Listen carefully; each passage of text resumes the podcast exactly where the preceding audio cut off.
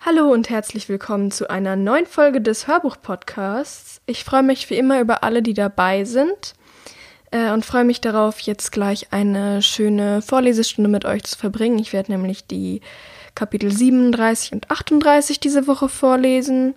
Vorher kündige ich natürlich wie jede Woche noch das Lied, den Soundtrack zum Text praktisch an. Und das ist diese Woche das Lied Claim Your Weapons von Christian Reindl und Atrial. Ähm, genau. Ich weiß mal wieder nicht, ob ich äh, die Namen richtig ausgesprochen habe, aber ich schreibe das auch nochmal in die Show Notes für alle, die es sich gern anhören wollen.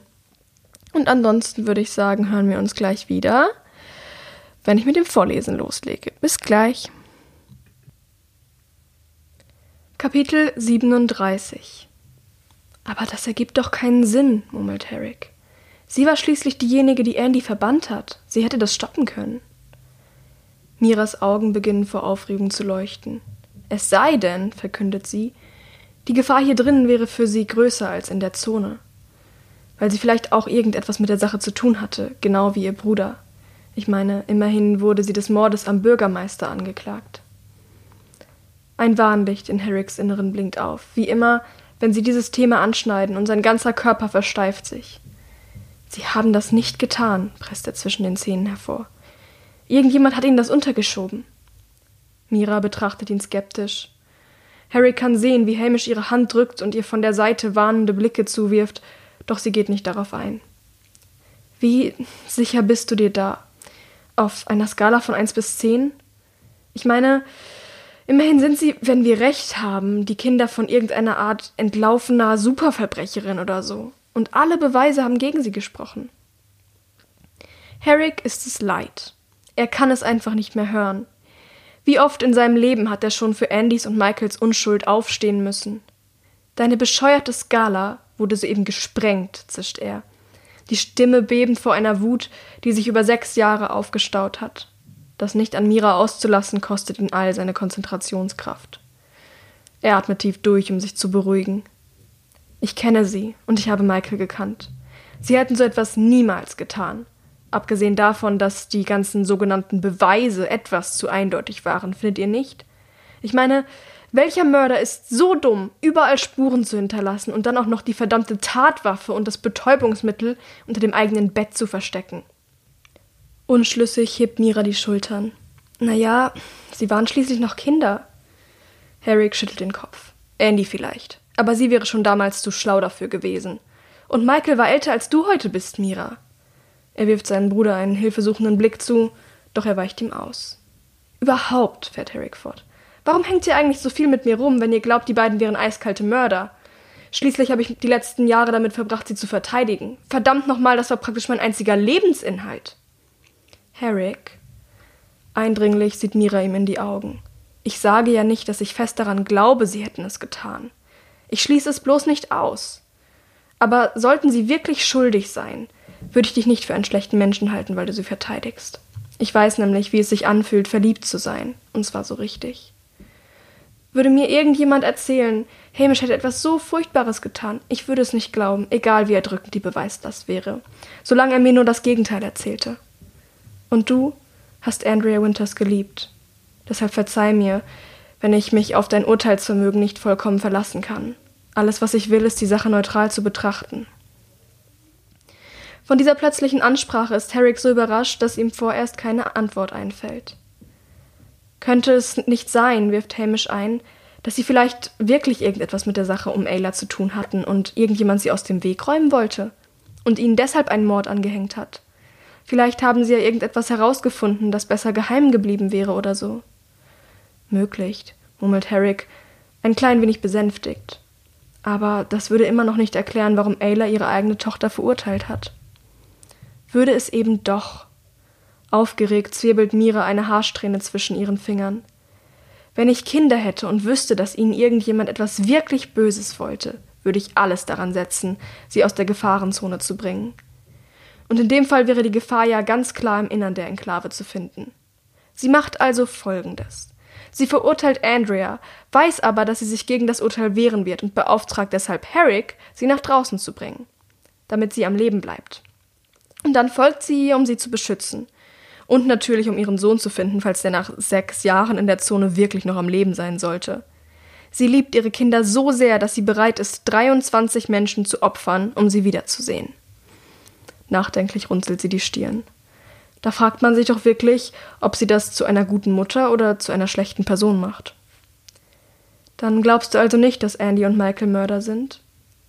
Ein entschuldigendes Lächeln umspielt Miras Mundwinkel. Ich halte es jedenfalls nicht für die wahrscheinlichste Lösung dieses Rätsels. Ganz ausschließen will ich es trotzdem noch nicht. Und das ist wahrscheinlich das größte Zugeständnis, das Herrick aus ihrem Mund bekommen wird. Also beschließt er, das Thema zu wechseln und endlich anzusprechen, was ihm seit Wochen schon im Kopf herumspukt. Angenommen, sagt er, wir haben recht. Und Ayla hatte ebenfalls recht, und in der Zone ist ein Überleben möglich. Was würdet ihr mit dieser Information anfangen? Hamish verzieht das Gesicht. Über Miras schiebt sich ein irgendwie trauriger Ausdruck. Ich weiß nicht, Herrick, was sollten wir denn damit anfangen? Was fängst du damit an? Er spürt, wie sein Herz ein wenig tiefer sinkt. Wo dieses Gespräch hingehen wird, kann er sich denken. Ist das nicht offensichtlich? Sie nickt langsam. Und ich würde dir sagen, dass es eine dumme Idee ist und viel zu gefährlich. Ich würde alles daran setzen, dich davon abzuhalten.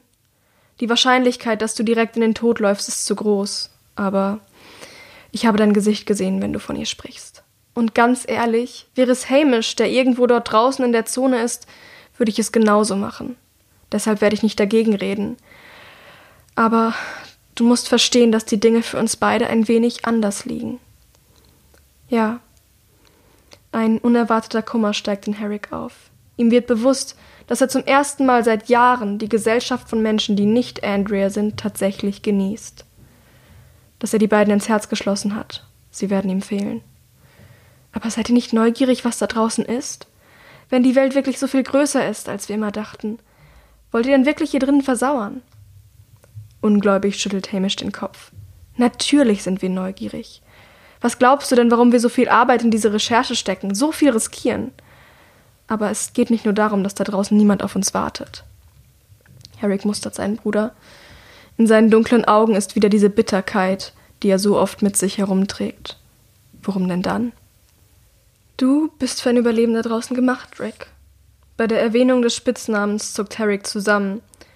So hat Hamish ihn genannt, als sie Kinder waren, bis zu dem Tag, an dem er den Agrardistrikt verließ. Dein Leben lang wurdest du im Kampf trainiert. Du bist stark und schnell. Du bist immun gegen VMP. Aber was sind wir schon? Er wendet sich Mira zu und streicht ihr zärtlich über die Wange. Sie lächelt zu ihm hoch und sieht dabei immer noch irgendwie traurig aus. Dann, ganz kurz, blitzt etwas auf in ihren Augen. Für den Bruchteil einer Sekunde nur wirkt ihr Lächeln nicht ganz echt, als habe sich ein plötzlicher Zweifel eingeschlichen, aber der Moment ist so schnell wieder vorbei, dass Eric sich fast sicher ist, es sich nur eingebildet zu haben. Ein Junge mit einem Herzen, das keine Belastung verträgt, und ein Mädchen, das beim geringsten Kontakt mit einem Wimpo infiziert werden könnte.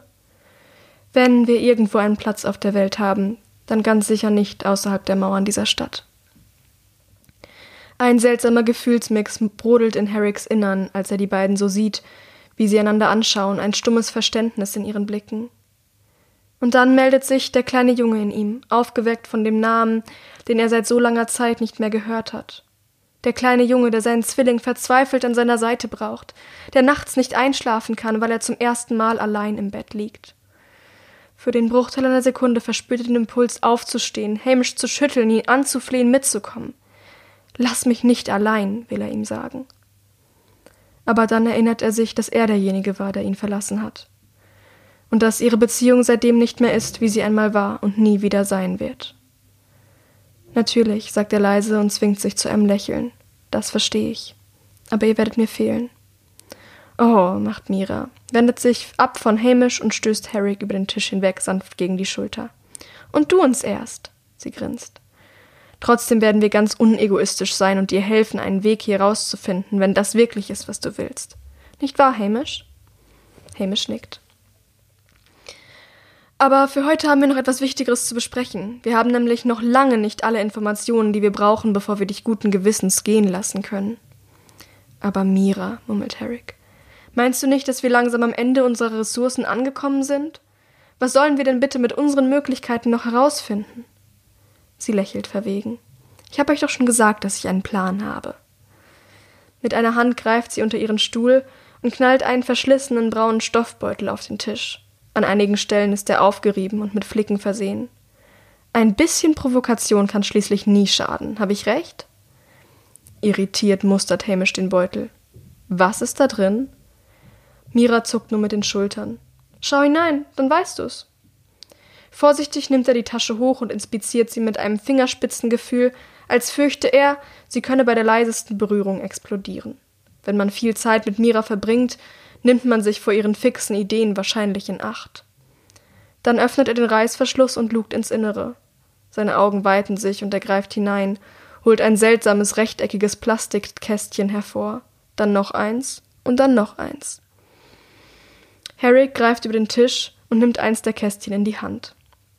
Es besteht vollkommen aus grauem Hartplastik, bis auf einen kleinen weißen Verschluss an einer Seite, der aussieht, als wäre er dafür gemacht, irgendwo draufgesteckt zu werden. Unter dem Verschluss ist die Aufschrift Schwarz angebracht. Er schaut auf und blickt Mira verwundert an. Ist das, was ich denke, dass es ist? Sie strahlt über beide Ohren. Ganz genau.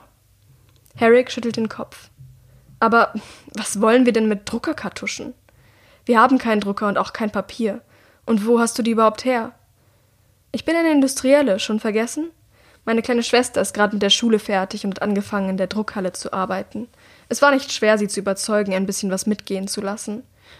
Und da kein normaler Mensch Interesse an Farbkartuschen hat, weil man sie ohne Drucker sowieso nicht benutzen kann, wird er auch nicht ganz so streng Buch geführt. Niemand wird je bemerken, dass sie verschwunden sind. Als Mira den Diebstahl erwähnt, seufzt Hamish. Aber Mira. In seiner Stimme klingt ein Hauch von Verzweiflung mit. Du sagst es doch, kein Mensch kann ohne Drucker irgendetwas mit den Kartuschen anfangen.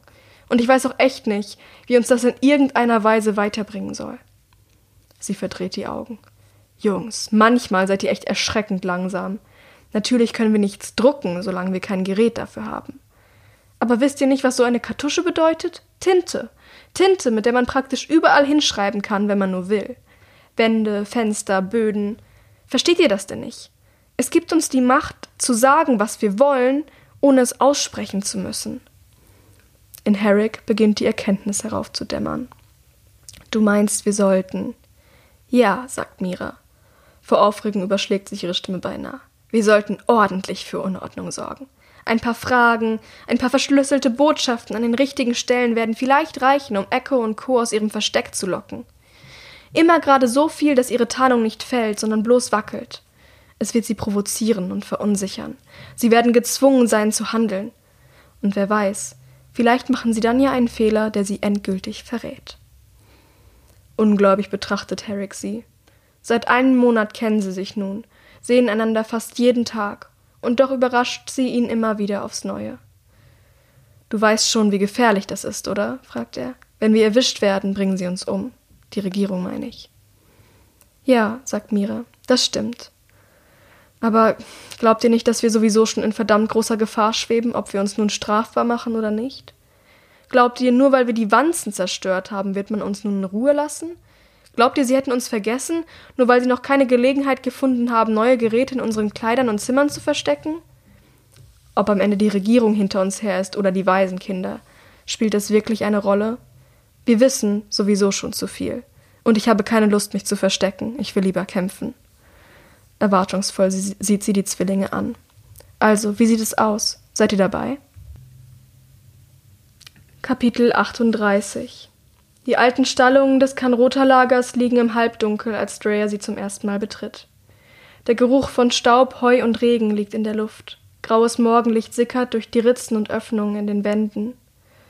Wozu das flache Gebäude ursprünglich gedient hat, ist nicht mehr zu erkennen. Vielleicht wurde es auch erst nach der Apokalypse gebaut und erfüllte tatsächlich nie einen anderen Zweck, als die Pferde der Kanrota zu beherbergen. Heute jedenfalls ist nicht viel mehr von ihm übrig als ein verfallenes Stahlgerippe, notdürftig immer wieder repariert, die Löcher ausgekleidet mit Wellblechplatten und vermoderndem Holz.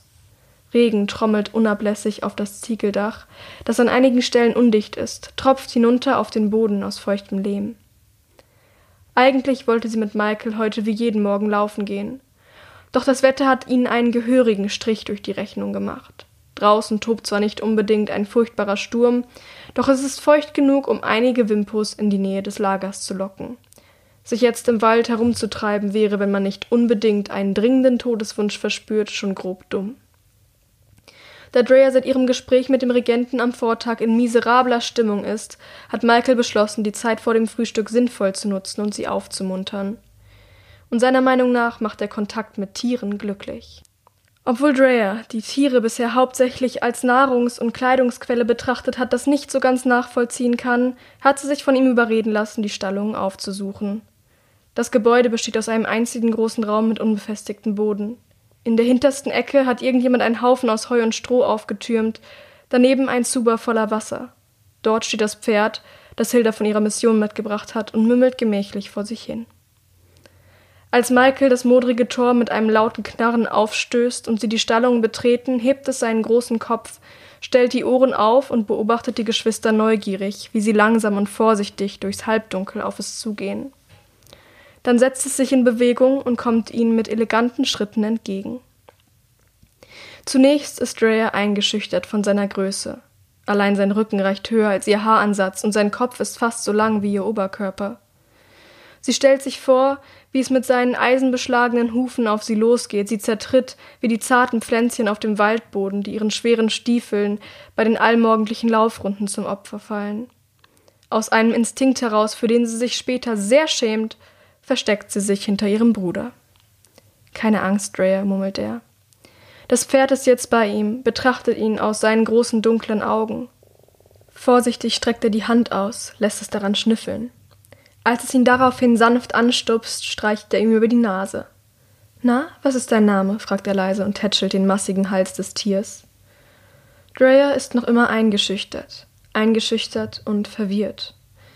In der Enklave leben alle Tiere, die es gibt, in den engen Stellen des Agrardistrikts, werden möglichst schnell aufgezogen, um dann geschlachtet zu werden oder Eier und Milch zu liefern. In Kontakt ist sie nie mit ihnen gekommen, denn in den Mastanlagen herrscht ein derart bestialischer Gestank, dass sie von allen außer den Viehagrarern gemieden werden. Bisher hat sie Tiere nie wirklich als fühlende Wesen betrachtet. Auf die Weise mit ihnen zu sprechen, wie Michael es jetzt tut, wäre ihr nie in den Sinn gekommen. Warum sollte es einen Namen haben?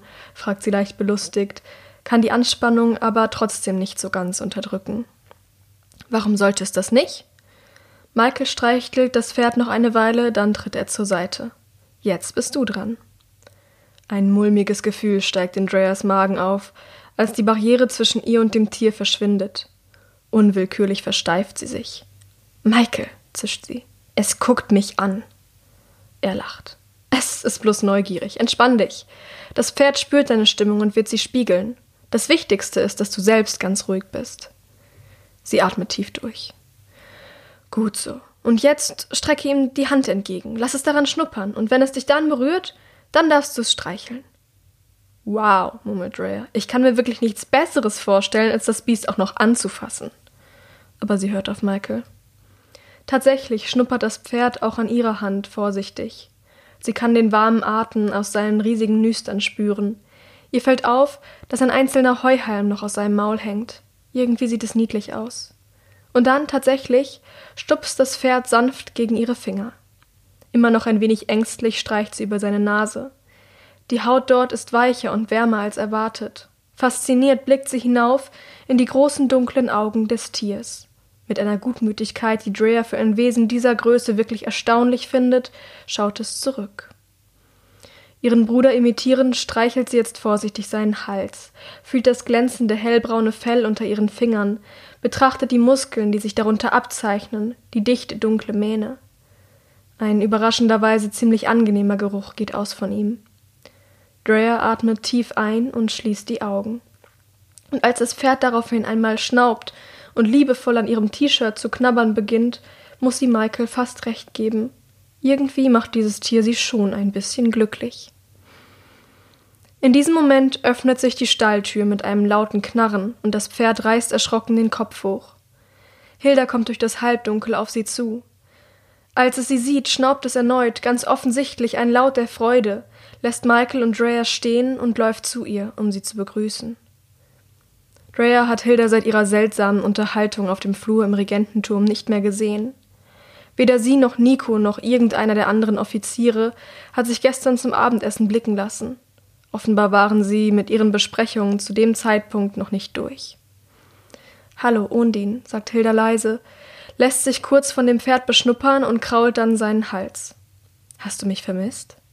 Als Ondin, das Tier hat also tatsächlich einen Namen, Drea kann es nicht so ganz glauben, daraufhin eine leise Brummlaute von sich gibt, lächelt sie. Es ist das echte, warme Lächeln, das man so selten an ihr sieht, das sie so viel jünger, so viel sorgloser erscheinen lässt. Ein Lächeln, in dem Drea sich verlieren könnte. Sieh mal, ich hab dir was mitgebracht, flüstert Hilda und zieht aus einer der zahlreichen Taschen ihres langen Mantels eine Karotte. Nachdem Ondin das Gemüse unter lautem Knurpseln verspeist hat, wendet sie sich Michael und Drea zu. Euch zwei habe ich hier nicht erwartet. Was führt euch her? Plötzlich strahlt Michael über beide Ohren. Drea hat noch nie ein Pferd gesehen. Das muss sich ändern. Ondin beginnt mit den Lippen an Hildas dunklem Mantel herumzuschnabbeln. Sie tätschelt seinen Hals. Da hast du natürlich recht. Zu schade, dass Ondin nur zu Besuch ist. Die Tanriti haben ihn mir für den Weg geliehen und werden ihn bald wieder haben wollen. Liebevoll betrachtet sie das Pferd. Tiere sind wahrscheinlich das Beste, was die Natur uns je geschenkt hat, sagt sie nach einer kurzen Pause nachdenklich. Ich habe mich in ihrer Gegenwart schon immer wohler gefühlt als unter Menschen. Sie seufzt. Menschen sind kompliziert. Sie lügen dich an, heucheln Freundschaft oder Respekt, wenn sie meinen, sie könnten einen Nutzen daraus ziehen. Oder sie unterdrücken ihre Gefühle, weil sie Angst haben. Tiere nicht. Tiere lassen dich klar und deutlich spüren, woran du bei ihnen bist. Und davon könnten wir Menschen uns, wenn ihr mich fragt, ruhig mal eine Scheibe abschneiden. Und das ist vermutlich das Persönlichste, das Ehrlichste, was Drea jemals aus Hildas Mund gehört hat. Dass sie es streng genommen nicht zu ihr, sondern zu ihrem Bruder gesagt hat, wurmt sie. Doch bevor sie sich zu sehr ärgern kann, hat Hilda wieder eine geschäftige Miene aufgesetzt. Es ist aber gut, dass ihr hier seid, sagt sie, lässt von Undin ab und kommt durch den Raum auf sie zu. Dass er ihr folgt und dabei die ganze Zeit sein Maul dicht über ihrem Kopf schweben lässt, sie ab und zu sanft anstupst, scheint sie nicht zu bemerken. Besonders du, Michael. Es gibt nämlich etwas, das ich mit dir besprechen muss. Ach, wirklich? Sie nickt. Eigentlich wollte ich dich nach dem Frühstück abfangen, aber so ist es natürlich einfacher. Mit jedem ihrer Worte scheint Michaels Laune ein Stückchen besser zu werden. Meine Güte, denkt sich Drea. Kannst du dir nicht wenigstens ein bisschen Mühe geben, deine Gefühle zu verbergen? Und da ist sie wieder, diese bescheuerte Eifersucht, die sie am liebsten aus sich herausprügeln würde, wenn sie nur könnte. Worum geht es denn? fragt er. Hilda wirft Drea einen kurzen Seitenblick zu und schaut dann wieder Michael an. Am besten kommst du einfach mit mir. Die Botschaft ist angekommen. Ich kann auch gehen, wenn ihr lieber allein sein wollt, mault Drea und verschränkt die Arme vor der Brust. Doch Hilda schüttelt bloß den Kopf. Nein, wir müssen ohnehin zum Regenten. Bleib du ruhig hier. Oh, verstehe, zischt Drea. Sie kann sich nicht zurückhalten. Erzählst du ihm jetzt etwa, was du gestern so dringend vor mir geheim halten musstest? Sie schnaubt laut durch die Nase. Tja, dann muss ich mir jetzt wohl keine Sorgen mehr machen, besonders wichtig kann es dann ja nicht sein. Und als sie den verwirrten und verletzten Ausdruck in Michaels Gesicht sieht, möchte sie ihre Worte am liebsten sofort wieder zurücknehmen. Hilda hebt eine Augenbraue und mustert sie kühl. Ich dachte, wir hätten das geklärt, Drea. Nichts haben wir geklärt, will Drea schreien. Sie hat Angst, dass Hilda Michaels Gefühle eventuell erwidern könnte, dass sie für sie bloß eine dumme kleine Schwester ist. Der Gedanke tut verdammt weh. Aber sie möchte keinen weiteren Schaden anrichten, möchte ihrem Bruder nicht wehtun. Also nickt sie bloß stumm und beißt sich auf die Zunge. Gut, kommst du, Michael? Er wirft Drea einen letzten irritierten Blick zu und geht dann gemeinsam mit Hilda, der Undin auch immer auf Schritt und Tritt folgt, zur Stalltür. Sie öffnet das Tor, hält das Pferd zurück, damit es nicht entläuft, und dreht sich noch ein letztes Mal zu Drea um. Mit der freien Hand greift sie in eine Tasche und wirft ihr einen festen, runden Gegenstand zu. Als Drea ihn fängt, erkennt sie, dass es ein faustgroßer roter Apfel ist, reif und saftig. Gib ihm Essen, sagt Hilda, und er wird schnell Freundschaft mit dir schließen. Und als sie das Tor hinter sich schließt und Drea mit Ondin allein lässt, spürt sie, wie die Wut in ihrem Innern ihren Höhepunkt erreicht. Sie wird aus Hildas Verhalten einfach nicht schlau. Manchmal ist da diese Spannung zwischen ihnen, die sie beide zu spüren scheinen, und dann behandelt sie sie plötzlich wieder so kühl und herablassend, lässt sie stehen und gibt sich geheimnisvoll. Kann sie sich nicht einfach mal entscheiden, was sie will? Undin stupst mehrmals gegen die verschlossene Stalltür und wiehert, als würde er hoffen, Hilda damit zum Umkehren zu bringen. Dann gibt er auf, kommt zu Drea herüber und schnuppert an der Hand, die immer noch fest um den Apfel geschlossen ist. Sie füttert ihn und sieht dabei tief in seine gutmütigen Augen. Kleiner Mann, sagt sie leise, glaub mir, ich finde das genauso blöd wie du. Als Michael in die Fabrikhalle kommt, ist die Schlange an der Essensaufgabe bereits auf ein Minimum geschrumpft. Fast jeder hat an den langen Tischreihen Platz genommen, mit einer Schüssel Haferbrei und einem Glas frischen Regenwassers vor sich. Das Podest, auf dem der Regent und seine Offiziere sonst essen, ist weiterhin leer. Drea sitzt mit Angus zusammen, der ihr irgendeine seiner Meinung nach ziemlich witzige Geschichte erzählt, doch sie ist zu schlecht gelaunt, um ihm wirklich folgen zu können. Michael kommt nicht allein. An seiner Seite läuft Hilda, stumm, die Miene ernst. Wenig später folgen Nate und die anderen Offiziere, dann schließlich Nico. Als die Kanroter ihre, Re ihre Regierung nach der langen Abwesenheit den Raum betreten sehen, steht ein Großteil von ihnen auf, klatscht und jubelt. Drea allerdings erreicht die Welle der Euphorie nicht. Ihre Augen sind einzig auf ihren Bruder gerichtet. Im Gegensatz zu seiner Begleitung lächelt er nicht oder winkt der Menge zu. Sein Gesicht wirkt seltsam starr. Er sieht aus, als hätte er gerade den Schock seines Lebens bekommen. Ohne den Tisch der Essensausgabe auch nur zu beachten, geht er wahllos auf einen der freien Plätze an den Tischreihen zu, lässt sich fallen und verschwindet damit aus Dreyers Blickfeld. Nikos Rede fällt heute seltsam verheißungsvoll aus. Erst entschuldigt er sich für sein Fortbleiben von den Mahlzeiten, dann macht er seltsam kryptische Bemerkungen über Zusammenhalt und Mut, den man nicht verlieren sollte, selbst wenn die Zukunft einmal ungewiss ist. Dreyer saugt jedes Wort begierig in sich auf, in der Hoffnung, daraus vielleicht Schlüsse auf die Inhalte der geheimnisvollen Besprechungen ziehen zu können, wird aber nicht wirklich schlau daraus. Nur eins scheint klar. Eine große Veränderung steht bevor. Welcher Art vermag sie nicht zu sagen. Ihr Frühstück schlingt sie gierig herunter. Sie brennt darauf, endlich mit ihrem Bruder zu sprechen, aber er scheint sie absichtlich zu meiden. Nach dem Essen springt er auf und steuert so schnell auf den Ausgang der Fabrikhalle zu, dass sie ihn im Gedränge vorerst verliert. Erst draußen im Freien holt sie ihn ein und hält ihn im Arm fest. Michael, sagt sie, ein wenig außer Atem, ist alles in Ordnung bei dir? Geistesabwesend nickt er. Als er sie anschaut, durchschießt Sorge seine braunen Augen. Er zwingt sich zu einem Lächeln. Ja, natürlich. Drea glaubt ihm kein Wort. Was wollte Hilda denn von dir? Michael schüttelt den Kopf. Er ist ziemlich blass um die Nase. Darüber kann ich mit ihr nicht sprechen, Drea. Es tut mir leid. Doch so schnell will sie nicht aufgeben. Sicher. Ich bin schließlich deine Schwester. Vielleicht tut es dir ja gut. Und ich würde es auch niemandem weitererzählen. Er lächelt müde. Netter Versuch, aber nein. Dann wird seine Miene wieder ernst. Ich kann dir nur eins sagen. Ich verstehe jetzt fast, warum Nico dir noch so wenig Zeit geben kann. Seine Situation ist echt nicht einfach. Dann haben sie ihn also wirklich eingeweiht, denkt Drea. Obwohl sie damit schon irgendwie gerechnet hat, ist sie doch ein wenig überrascht. Warum ausgerechnet Michael? Soweit sie es mitbekommen hat, bekleidet er keinen besonders hohen Rang im Clan. Er wird für seine Kampffertigkeiten respektiert, alle gehen freundlich mit ihm um. Aber damit hört es dann auch schon auf. Was unterscheidet ihn also von den anderen Clanmitgliedern, dass der Regent und seine Offiziere ihn in ihre scheinbar so wichtigen Machenschaften mit einbeziehen? Was hat er, das die anderen nicht haben? Entschuldigend legt Michael ihr eine Hand auf die Schulter.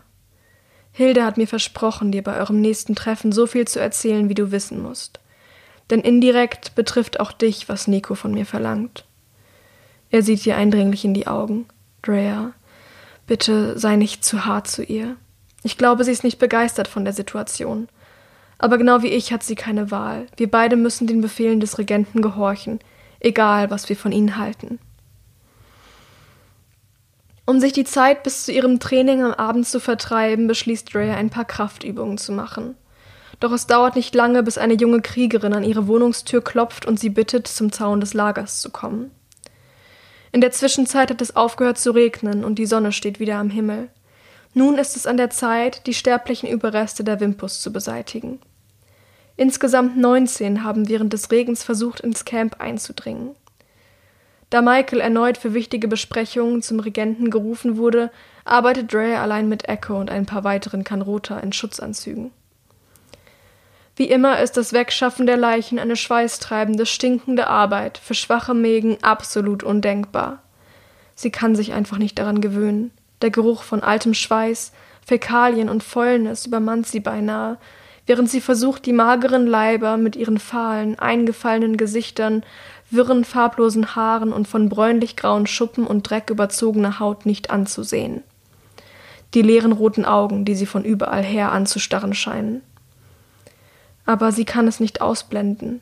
Einem von ihnen fehlen beide Arme. Drea fragt sich, ob er sie verloren hat, als er überfallen und infiziert wurde. Ein anderer hat nur noch ein halbes Gesicht. Wieder andere sind so von ihren Schuppen zerfressen, dass ihre Gesichter ohnehin nicht mehr erkennbar gewesen wären. Mehrmals an diesem Vormittag hätte Drea die Möglichkeit, allein mit Echo zu sprechen, sie auszufragen über ihre Herkunft, ihre Narben, einfach alles. Aber ihre Stimmung ist noch immer miserabel, ihre Gedanken im Moment mit anderen Dingen beschäftigt, und sie muss sich darauf konzentrieren, ihren Wirkreflex zu unterdrücken.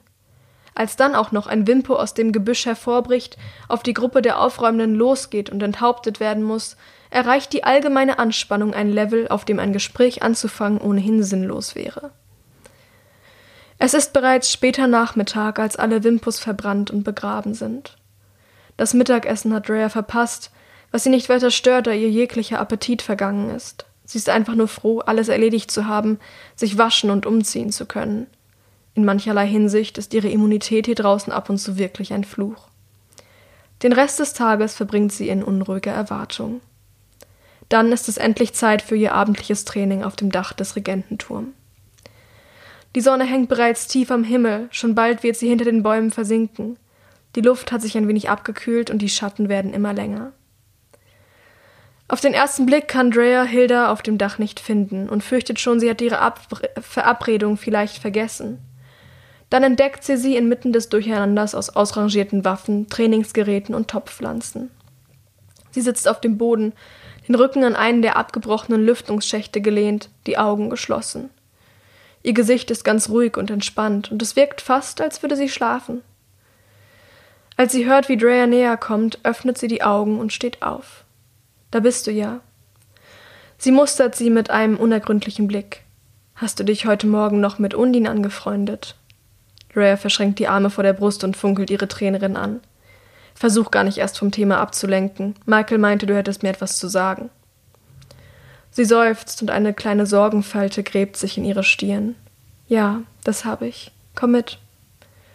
Die beiden gehen zum Rand des Daches, von wo aus sie einen großen Teil des Lagers und den Wald sehen können, der sich schier ins Unendliche erstreckt. Sie setzen sich hin, die Füße über dem Abgrund. Weit in der Ferne erkennt Rhea die Umrisse eines Gebirges, die sich abheben vom Himmel, der sich langsam rosa färbt. Irgendwo dort muss sich die Enklave befinden. Wie ich annehme, hast du mitbekommen, dass der Regent im Moment einige wichtige Entscheidungen zu fällen hat. Und du hast gestern die Vermutung aufgestellt, es könnte etwas mit meiner Mission bei den Tanriti zu tun haben, beginnt Hilda. Damit, Drea von hinter der Mauer, liegst du goldrichtig. Sie wirft dir einen Seitenblick zu und schaut dann wieder in die Ferne. Ich kann dir leider nicht sagen, worum es geht, nicht bevor alles endgültig geregelt ist. Deinen Bruder einzuweihen war ein notwendiges Übel denn ich werde erneut zu den Tanriti aufbrechen müssen und Michael wird mich begleiten. Drea fällt die Kinnlade herunter. Wieso das denn? Hilda schüttelt nur den Kopf. Ich kann mit dir nicht darüber sprechen. Ich brauche ihn. Das ist alles, was ich sagen kann. Und wann brecht ihr auf? In fünf Tagen. Wie lange werdet ihr fort sein? Ein bis zwei Wochen. Und erst in diesem Moment begreift Drea, was das für sie bedeutet. Ihr wird kalt. Hilda, sagt sie leise, das ist verdammt lange. Ich habe nur noch bis Ende des Monats Zeit, mich auf mein Duell mit Nate vorzubereiten. Wie soll ich trainieren, wenn die einzigen beiden Personen, mit denen ich das machen darf, fort sind? Zum ersten Mal während dieses Gesprächs sieht Hilda sie direkt an. Es tut mir so leid, Drea, flüstert sie. Ich wünschte, ich könnte es irgendwie ändern, aber du hast keine Wahl. Ich verstehe schon, unterbricht Hilda sie, und seltsamerweise ist sie nicht einmal wütend, nicht wirklich. Ich werde das schon irgendwie allein hinkriegen. Davon bin ich überzeugt. Von ihren Lippen klingt es, als wäre es das Selbstverständlichste der Welt. Und ich verspreche dir, dass wir in den nächsten Tagen ganz besonders hart trainieren werden. Alle freie Zeit, die ich irgendwie abknapsen kann, werde ich einzig und allein in deine Ausbildung stecken. Ich werde dir zeigen, wie man mit kleineren Klingen und mit Zweien auf einmal umgeht und wie man praktisch jeden Gegenstand mit ein paar einfachen Tricks in eine Waffe verwandeln kann. Ich werde dir alle Schwachstellen in Nates Kampftechnik verraten. Plötzlich lächelt sie und Dreas Herz setzt einen Schlag aus. Und wer weiß, vielleicht gehen wir ja noch vor meiner Abreise einmal gemeinsam im Wald auf Patrouille. So, damit sind wir wieder am Ende des zweiten Kapitels, das ich vorlese, angekommen und am Ende einer Folge. Ich hoffe, euch hat's gefallen. Ähm, ich wünsche euch eine schöne Woche. Wir hören uns dann nächsten Dienstag wieder oder irgendwann anders nächste Woche, je nachdem, wann genau ihr den Podcast so hört. Genau, dann wünsche ich euch bis dahin eine schöne Zeit und sage bis bald.